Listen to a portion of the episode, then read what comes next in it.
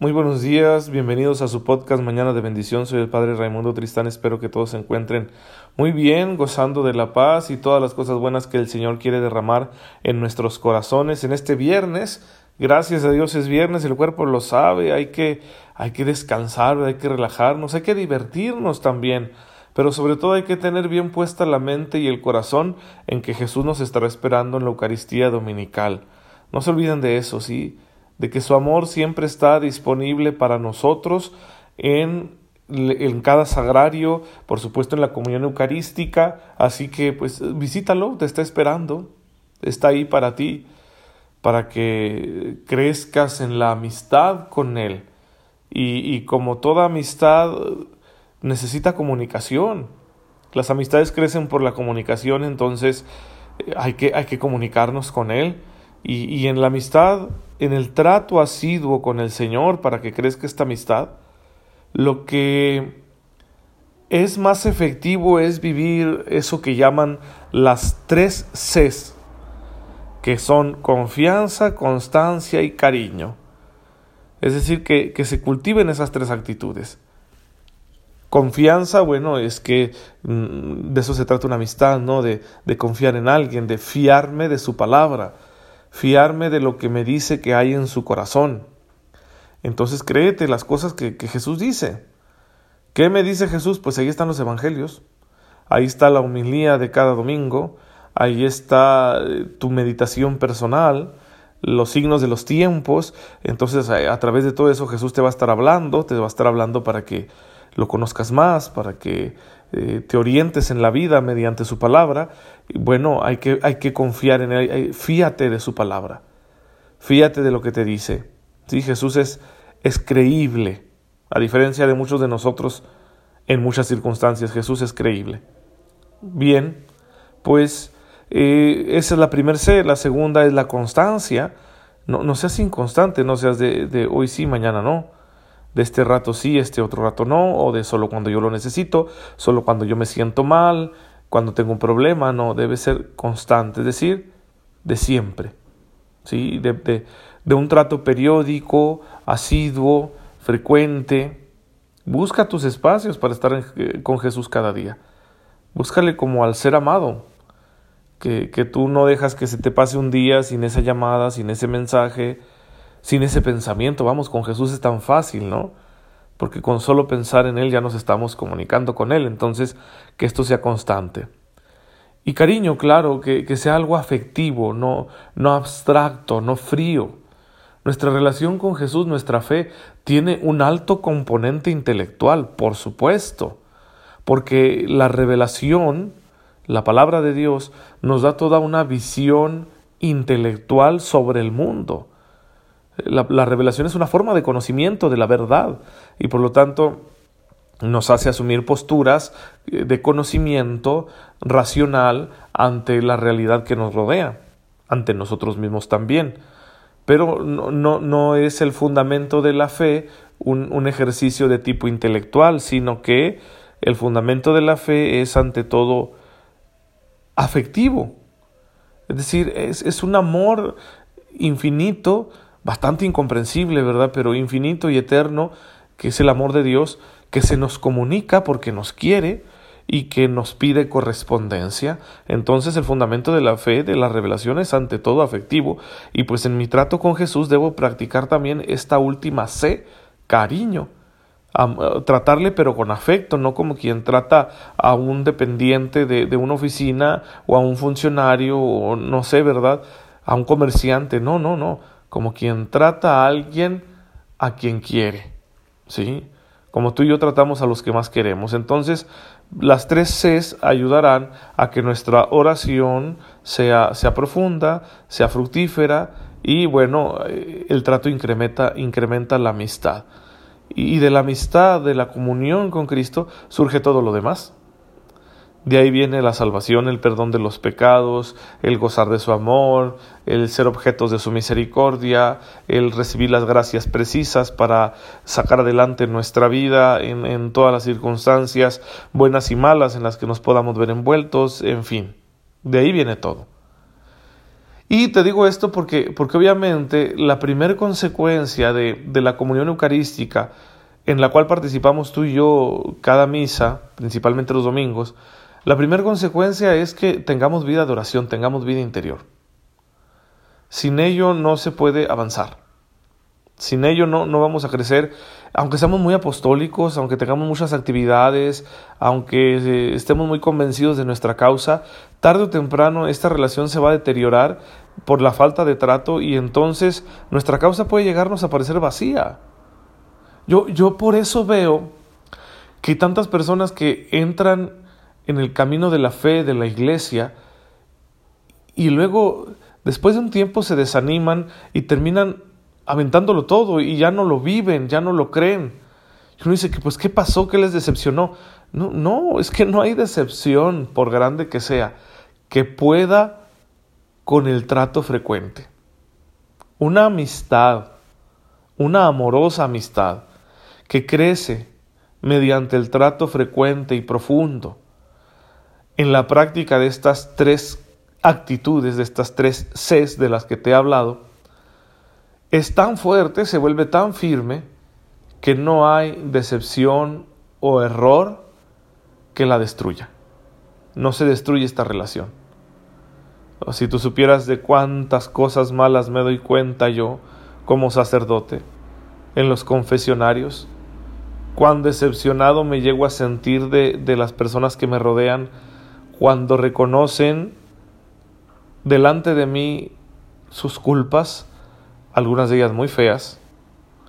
Cuánta decepción siento por ver cómo la vida de la iglesia, especialmente entre quienes la dirigen, es todo menos edificante. Qué tristeza me da saber que incluso aquellas personas que pues deberían darnos más ejemplo en la iglesia pecan de, de maneras en ocasiones horrorosas. Cuán decepcionado me siento por, por conocer la historia de la iglesia y darme cuenta que es todo menos bonita, porque está llena de, cosas feas, de malos comportamientos, de antitestimonio, de, las peores cosas que te puedas imaginar de la humanidad en la historia de la iglesia están presentes. Violencia, corrupción, impureza, eh, soberbia, amor al dinero, lo más peor de lo peor. Y luego, y luego está la gran decepción, ¿eh? la gran decepción que, tú, tú también tienes que experimentar. Todos los días me siento muy apenado por ser yo tan egoísta, tan mezquino, tan corrupto, tan traidor. A mí, que no se me cae Jesús de la boca, que soy sacerdote, que digo que todos los días estoy metido en estas cosas de Dios y de su iglesia. Híjole, la verdad es que todos los días le doy el beso de Judas a Jesús. Todos los días hago el mal y mi corazón está lleno de malos deseos, de ambiciones inútiles y pierdo el tiempo no persiguiendo esas cosas en lugar de enfocarme en practicar la misericordia. Bien, esa es la mayor decepción que tengo. Que yo no soy lo que debería ser, de que hay mucha contradicción, inconsistencia e hipocresía en mi persona. Pero de verdad, todas estas decepciones tan tristes, todos estos desencantos, nos permiten ser realistas y no pensar que nuestra vida cristiana es eh, como un colchón de rosas donde todo va a estar bien. No, no, no, no, no. Las cosas pueden ir bastante mal. Por eso la vida cristiana es vida de guerreros, no de cómodos. ¿Sí? Vida de gente sacrificada, no de acolchonados. Bien, pero cuando el trato con Jesús es, como lo hemos platicado, es sano, es sincero, es fuerte, cuando el amor de esta amistad entre lo divino y lo humano, en tu vida, en la mía, se va consolidando día con día, no hay decepción, no hay desencanto, no hay fracaso que pueda destruirlo. Y permanece como la roca firme sobre la cual tú estás edificando tu proyecto de vida y puedes tener la seguridad que nada te lo va a echar abajo. Esa es la experiencia que nos da la relación personal con Jesús, porque la fe es una relación personal con Él, es amistad, es trato amoroso, es comunión. Entonces, comulgar en misa es para tener vida interior todo el tiempo, toda la semana, todos los días, cada hora, cada minuto, cada instante, cada respiración. Y compenetrarnos tanto de esta relación con Jesús que nuestra fe y nuestro amor estén, nuestra esperanza también estén tan firmes que no haya cosa negativa en el mundo que las destruya, que las eche abajo. De, de eso se trata, de estar, vamos, enamorados. Sí, como nuestros procesos de formación en la fe nunca son ideales, como vivimos en un mundo que nos rodea de estímulos que nos distraen, como en el mundo es tan fácil eh, quedarse en los amores terrenos, aunque sepamos que son imperfectos, finitos y pasajeros, pues nos seguimos embelezando, ¿no? con ellos. En ocasiones decimos, bueno, Señor, es que pues yo quiero amarte, pero ni te veo, ni te escucho, ni te toco. En cambio acá, este amorcito que tengo tan terrenal, lo veo, lo toco, lo escucho, ¿sí? Y, puede generarme emociones muy intensas. Sí, es cierto, es cierto esto, eh, así nos pasa a los creyentes. Vivimos en un mundo en el que estos amores son muy fáciles, somos hijos de nuestro tiempo y, el amor eh, hacia Jesús, que es un amor más franco, más desnudo, pues nos parece en ocasiones más difícil, más arduo de conseguir.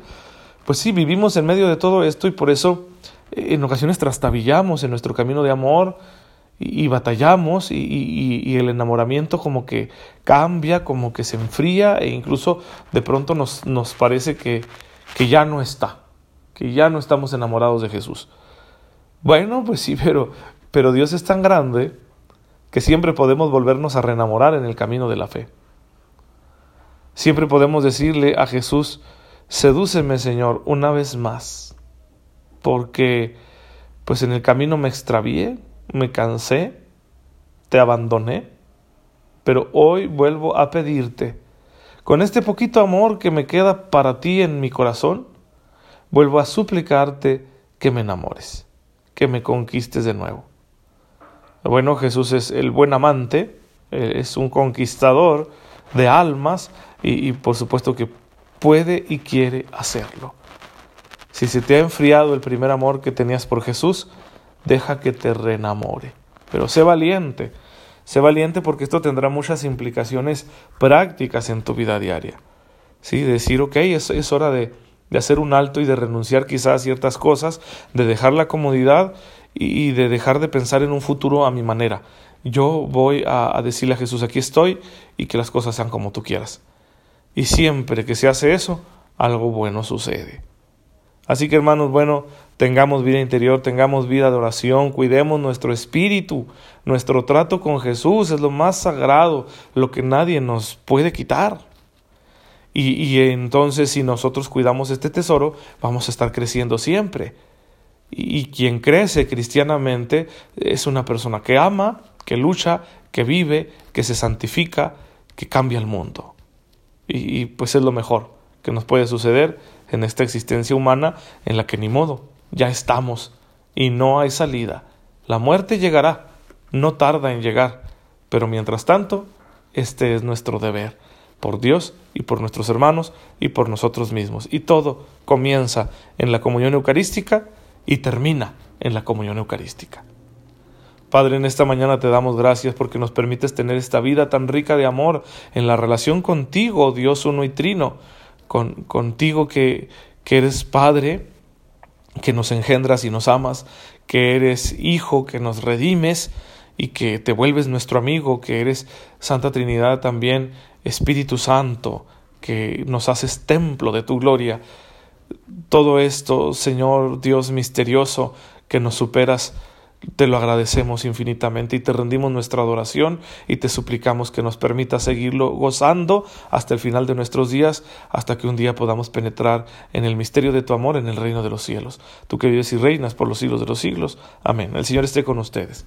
La bendición de Dios Todopoderoso, Padre, Hijo y Espíritu Santo, descienda sobre ustedes y los acompañe siempre. Un gusto haber estado con ustedes esta mañana. Nos vemos mañana sábado, si Dios lo permite. Gracias por dejarme llegar a sus oídos y a sus corazones.